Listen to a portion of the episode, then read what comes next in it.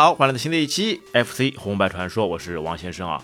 那么我们这期的节目上线的时候呢，应该就是在中秋、在国庆这个节日假期当中。哎，那我们就在想了，在 FC 的游戏上面呢，有没有什么可以跟中秋节相关的游戏呢？于是乎，我们去探寻查找了一番，结果哎，还真的发现了这么一款游戏，跟中秋节哎有着这么一些千丝万缕的关系。那这部游戏是什么呢？就是被称作另外一款台球经典游戏的月宫桌球，英文名是 Luna Pro。那它这个游戏跟中秋有什么关系呢？那我们从名字上面就能看得出来了，月宫那自然说的是月亮吧。那么中秋节呢，也是人们合家团聚去赏月、吃月饼，哎，跟月亮有关的一个节日啊。那所以这一次呢，我们就把两个世界呢给结合起来，或者说是硬结合起来，来聊一聊这款月宫桌球了。那么说到桌球呢，我们之前啊也讲过一期专门关于桌球游戏的节目。哎，那么这一部月宫桌球，哎，跟我们之前说到的桌球又有多少大的关系呢？那其实啊，在我小的时候呢，印象当中主要的桌球游戏呢，其实就是这两款。那如果你想要去玩那种真实感的桌球游戏，一定去选择那一款泰东的花式桌球。因为它里面的那些加塞高杆低杆直接旋转，跟真实的桌球场景啊，竟然如出一辙了。你在游戏当中啊，可以随便的去调整各种角度，调整各种杆位，各种手法，完全能模拟出真实那种场景了。那但是在这款月宫桌球上面呢，你完全是找不到那什么击球点，什么加塞。什么高杆低杆完全没有的了。在月宫桌球上面呢，就感觉啊，就是用大力出奇迹。不管什么样的场景，什么样的球台，你只要一杆，你只要大力轰上一杆，然后把球打到网里面就可以的了。或者可以说，这款月宫桌球呢，是一款完全粗略的模仿了台球的游戏，感觉上面只有球，哎，好像是台球。那然后那个洞，哎，是台球的球洞。那除了这两点之外，包括这个球桌，那是完完全全没有正式桌球的影子的了。更像是什么呢？更像是结合那种迷你高尔夫的特点，或者说说什么呢？也可以是打弹珠的方式啊。最终的目的，哎，就是用你的母球，然后把其他的球呢，全部一个一个或多个全部都打到洞里面，这个就算是你的胜利了。哎，这种游戏方式在当时啊，跟花式桌球呢是完全的天差地别。但是给我们玩家呢，也提供了另外一种有趣的游玩方式啊。原本如果你按照真实的方式去打桌球的话呢，那可能会觉得这个门槛有点高，操作技巧、操作方式上面有点问题。但是到了这一款月宫桌球上面呢，就完全没有这种顾虑的了，你就拼了命，哎，发大力，那把力度拉到最高，随随便便对着什么角度，这个角度也都不用瞄的了，就轰的一杆轰出去就行了。然后呢，接下来就是看运气，哎，撞大运的运气。球到哪儿就是哪儿，哎，说不定用大力以后就通过无数次的反弹、无数次的加塞，说不定球就进了，那也是有可能的啦。所以这游戏对我们小时候打起来，那还是津津乐道，别有一番风味的了。而且这款游戏哦，整个关卡呢有整整六十关之多了。哎呀，你想想看，在单独的一款游戏里面有那么多的关卡，而且每个关卡还都是不重复的，各种各样的球形，各种各样的台面，再加上各种各样的一些障碍物、一些其他条件，哎呀，这游戏妥妥的打起来，没个一时半会儿还真的没办法直接冲到底的了。那再加上游戏当中的其他的一些因素，包括一些难度，你如果想去通关的话，说实话啊，这个还真的是不容易啊。反正起码起码，哎，我是没有完全的耐心去把这六十关全部都打掉的了。而且我就记得呢，在这个月宫桌球上面呢，就第一关跟第二关，哎，我是可以打打的。为什么呢？因为从第三关以后呢，就整个球形发生了翻天覆地的变化，就完全跟桌球长方形的台面没有任何关系了。哎，第一关的时候啊，你能看得到。还是一个正规的台球桌，那有了六个静待洞口，那球也是按照正规方式来摆放。那然后你开始开打，那看起来呢，还是要通过一些角度、一些方向来把球击到洞里面去的了。但到了第二关以后呢，你突然发现，哎呦，哎，整个所有的球啊，基本上来说都是在洞口了啦。你只要调整好方位，控制好力度，把球唰的一下就可以打进来了。一下子觉得，哎呦，原来打桌球这么容易呀。那但是到了第三关以后，哎，第四、第五、第六关以后，你就发现了，哎呀，那这桌球打起来怎么就非常的奇怪了啦？那因为到第三关以后呢，整个图形是呈现一个十字形，而且这个袋口呢，并不一定是在角落上面的，有的时候呢，还可能是在顶顶当中。这样一种方式，你让这个桌球打起来，哎呀，就完全是变了这种味的了。更像是什么？我们刚刚也说过的，像打弹珠的游戏了。你把你的母球作为你的弹珠，哎，击出去，那只要把其他的球给击到洞孔里面，就算胜利的了。那这种方式还是非常独特跟怪异的了。所以也就是说，这款游戏呢，那名字上是有桌球的，那其实当你打到第三关以后，就完完全全就不是一款桌球游戏了。那而且来说，你说这个游戏难度大吗？哎，其实也并不大。因为主要来说的话呢，你玩家在击打的时候呢，有三次机会可以把彩球打进洞。那如果说你有一次没有把彩球打进洞的话呢，你只是少掉一次机会。哎，这里是一次机会啊，并不是失去一条命。那如果你连续三次没有把彩球打进洞的话呢，那你才会失去一条命。但是如果玩家把主球直接打进洞的话呢，那就直接就会损失掉一条命了。而且啊，当你在一局当中连续的把彩球全部都打进洞，而且没有一次失败的话呢，你就会得到一个 perfect 完美的奖章，哎，同时在总分上呢也可以加分。但是问题来了，那由于这款游戏呢，那并没有真实的桌球的这种物理反馈方式啊。那这就造成了你打一个球的话呢，运气因素要大大远远的超过了你的技术。那如果说你按照用真实物理打桌球的方式去玩这款游戏的话呢，啊，就算你是百分百命中率的情况下面，那你还是会有百分之二十的几率会把这个球打不进，因为在这款游戏当中，运气成分是占据一个主导因素的了。就算你技术再高，你瞄的再准，但是各种各样其他的因素加在一起，就会造成你击球进洞失败。另外，另外这款游戏当中呢，在开头画面还是有一个地方是可以调整游戏里面的参数的了，那就是桌面的摩擦力。哎，这款游戏进去以后啊，你可以选择一 P 模式跟二 P 模式，哎，这个就毋庸置疑了。另外呢，还能选择那个人机对战。哎，人机对阵它这个 AI 呢，这个算法还是有些奇怪的。那有的时候呢，会有一些出人意料的表现。主要调整项就在接下来的两个选项上面，一个是选择关卡，你可以在总共六十个关卡当中直接选择，可以选择你喜欢的桌球台型，然后去尽情挥霍。另外一个关键因素就是桌面摩擦力。那桌面摩擦力呢，就可以反映出真实的球体撞击以后，在球桌上面运行的时候，有空气阻力跟物理阻力那所引起的因素。那在正式的桌球比赛当中啊，摩擦力是非常重要的一个关键点了。那也包括在之前的花式桌球里面，摩擦力也是非常重要的一个因素。但是在这款游戏当中，又是一场翻天覆地的变化。你可以把默认设置的三十二的摩擦力给调整到零，那这个时候原则上来讲，在这款游戏里面，这个球啊就完全球跟球桌本身就完全没有摩擦力这样一个因素了。所以也就是我们说的，你可以发出大力，然后就看到这个球到处乱飞，把母球撞到其他球以后，各种各样的球就可以在桌面上随便飞舞。由于没有了摩擦力的因素，原则上来说，这些球应该是不会停下来的。那除非是被摔呆以后了。那这个就造成呢，整个游戏当中，哎，很多了解的玩家上手啊，把摩擦力选掉，直接选为零啊。接下来就是可以实现哎一杆把所有的球全部进洞的壮举了。哎，那么在整个标题画面呢，你可以看得到，你按 Selection 是可以选择一 P、二 P 跟人机对战。然后通过方向键上下跟方向键左右来控制关卡跟选择这个摩擦力系数。这个摩擦力系数呢，除了我们刚刚说的，你可以选择到零，然后去尝试一杆强制进洞的壮举。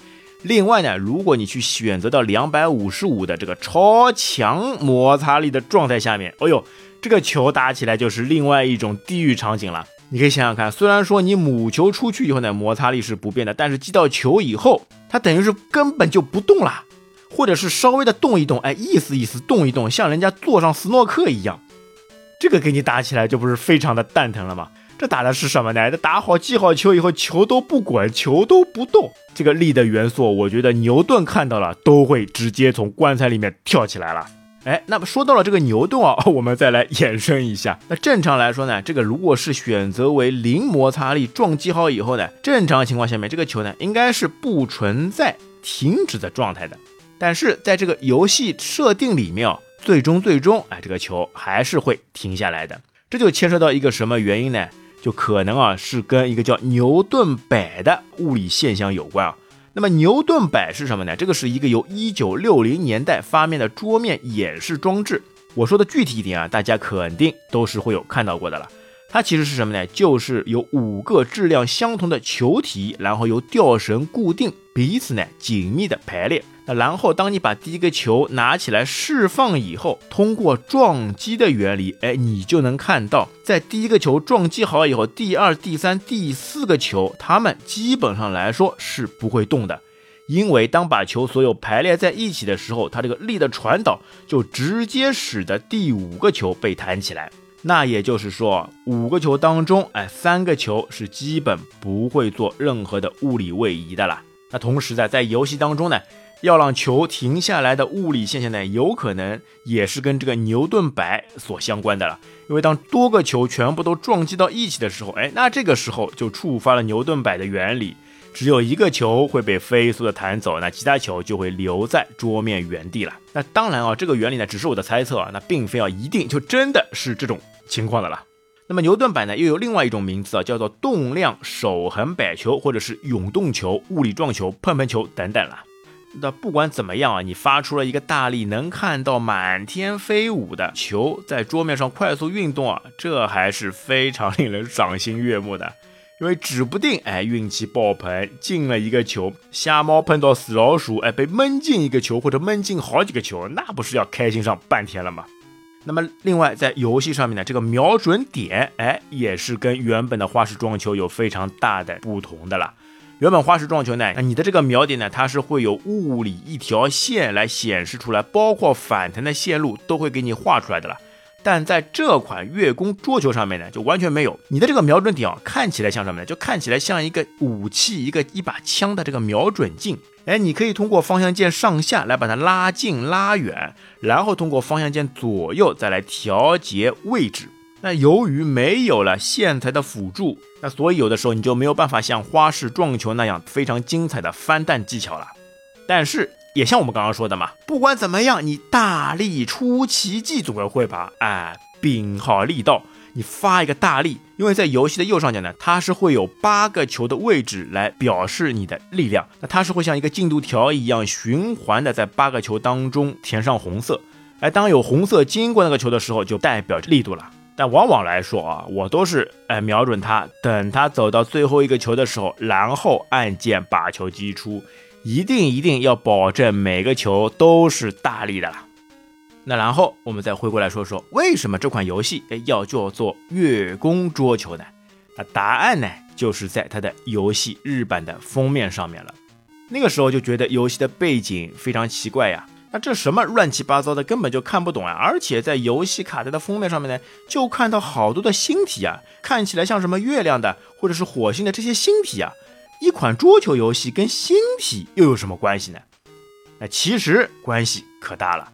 月宫桌球，顾名思义，为什么叫月宫桌球？其实它的本意应该是叫做这个天体桌球。那你的母球，哎，你一闪一闪黑白相间的母球，其实呢，这并不是你的桌球，而是一颗月亮。也就是说，你控制的是一个月亮。然后你打的那些球，它们其实都是一系列的行星。那而你把它们打进洞的那些黑色圆体，其实都是一个一个的黑洞了。那所以这款游戏也就说是是一个天体撞击游戏。你控制你的月球，然后去把其他行星哎撞到黑洞里面，这个才是游戏。真正的目的了，所以说这个游戏啊设计的是非常的夸张啊，等于是你的舞台被无限放大到了宇宙之中。那么你通过控制黑灰闪烁的母球，也就是月亮，那然后去击打那些标注着编号的彩球，也就是行星了。那看着他们用高速把他们一个一个撞击到黑洞里面啊，那看看啊，真的是细思极恐啊，让人不寒而栗啊。那所以也就是说，你代表的是什么呢？你代表的是上帝，哎，是造物主，你是。宇宙混沌初开之时，把所有的这些星体都可以一手掌握的人，你闲着没事儿，哎，打弹珠的方式，那把这些星体一个一个打到黑洞里面，你是想去重新维持整个宇宙的秩序，把整个宇宙重新重建一份？哎呀，一下子感觉哦，就拉高了整个游戏的高度了，并且在美版的游戏卡带上面呢，你能看到。哎，是有两个人真实是在球桌上面打的了。那感觉这两个人呢，肯定不是一些普通人物，他们说不定就是你所代表的上帝，你所代表的造物主。因为从他们的身上的这些装备，非常科幻的行头，非常炫酷的眼镜，就能看得出来。哇，这两个人不简单，代表去操控这两个人的你，自然也是不简单的人物了。那这个完全完全啊，是当时小时候玩游戏所。不了解、不知道的真相了。那原来我代表的竟然是这么一个大人物啊！那所以啊，这个瞄准镜看起来像枪的瞄准镜，也正是因为于此，因为你不是去拿杆子在击打球啊，而是通过发射武器的方式去把对方的行星给吹回到黑洞当中啊。好来，游戏当中各种各样的关卡啊，确实是非常非常之多。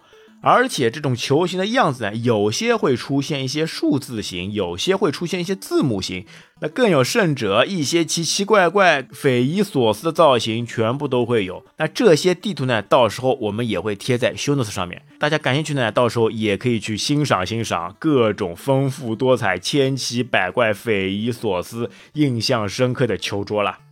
那么这款游戏呢，是在一九八五年的十二月五号上映。那而且呢，在二零零七的时候呢，在 Nintendo 的 Win 版上面啊，有过一款重置版。好来，游戏讲完了，那我们再来聊聊这款游戏制作公司的背景。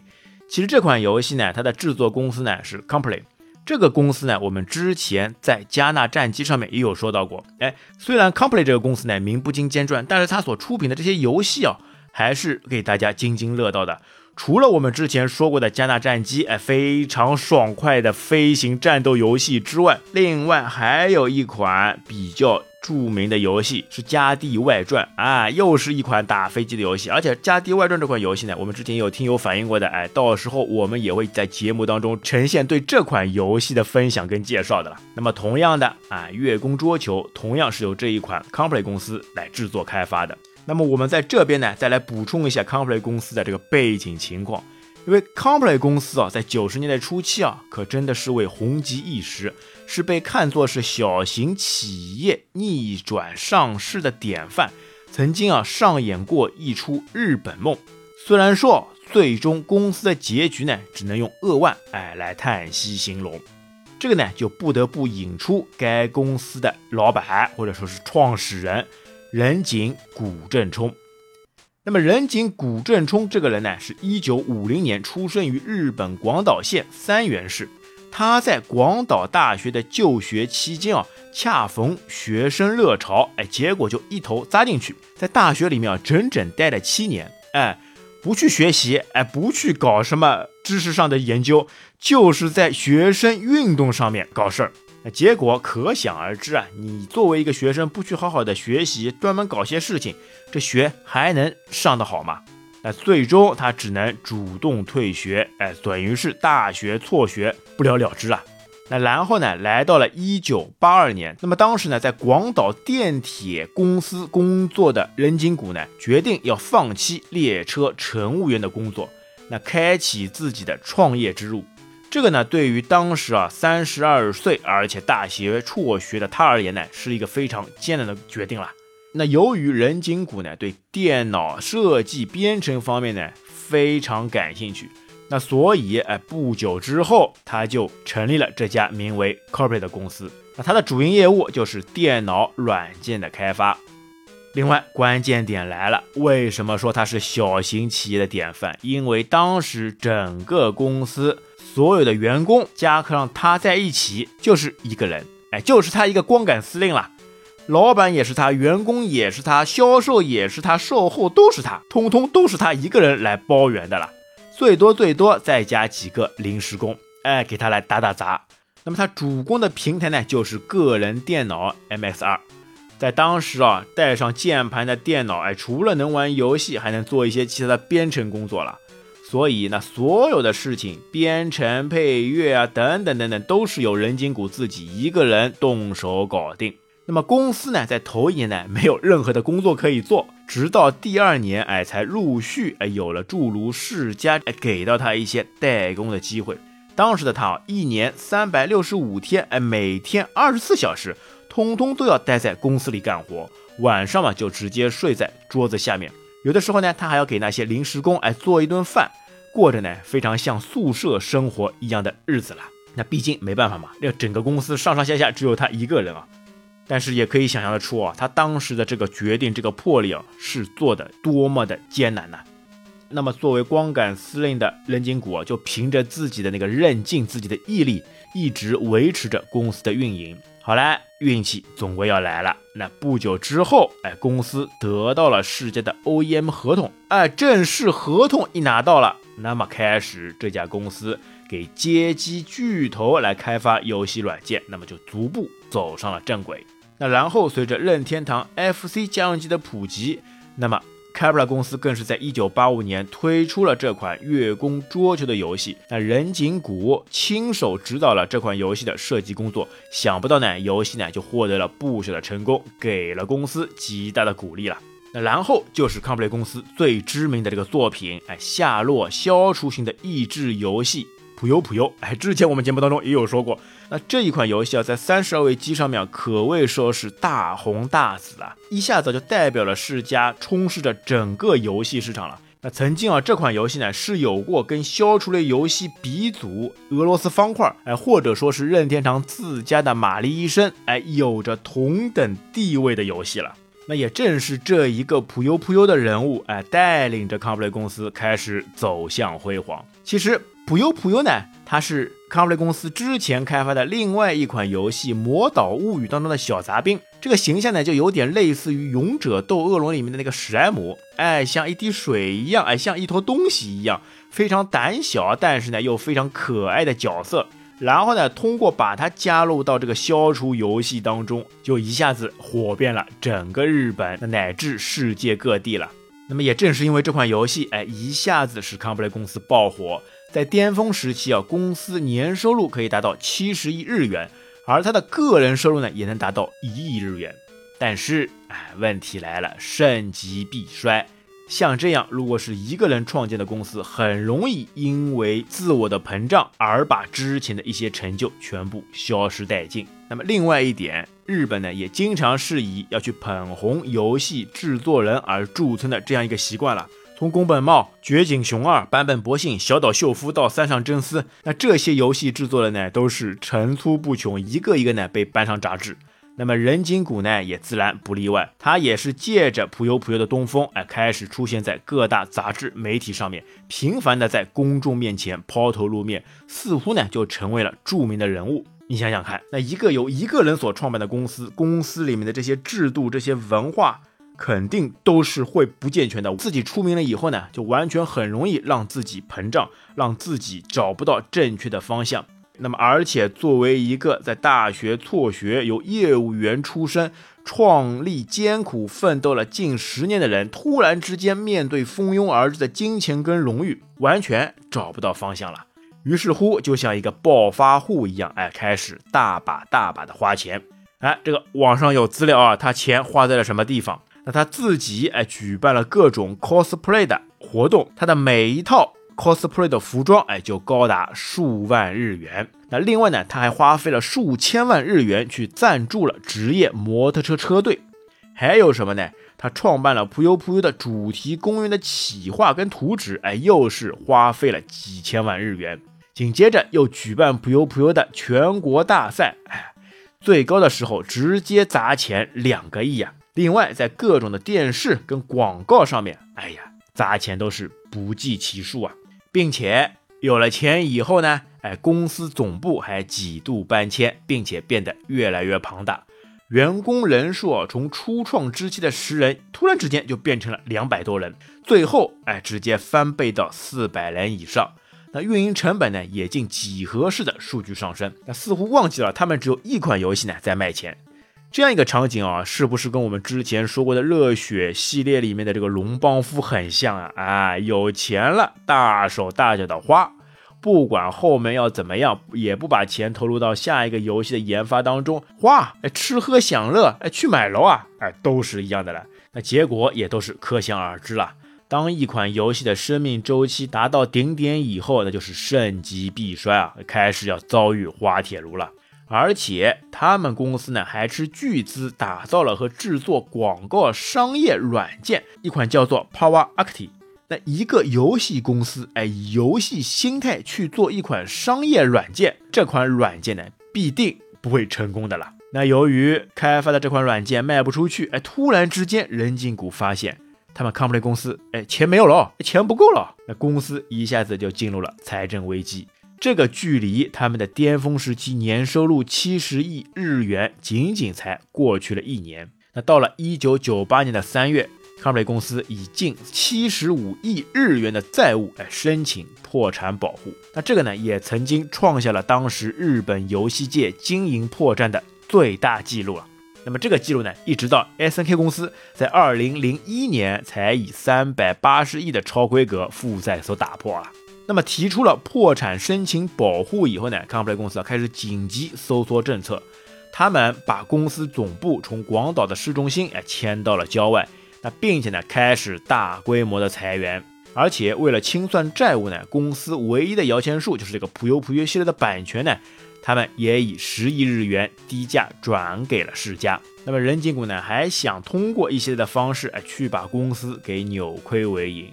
为了打这个情怀牌，哎，任金谷这个人也蛮有趣的。他在卖掉了《普游普约》的版权以后呢，他竟然自己去发行了一个单曲，哎，他作为一个歌手出道。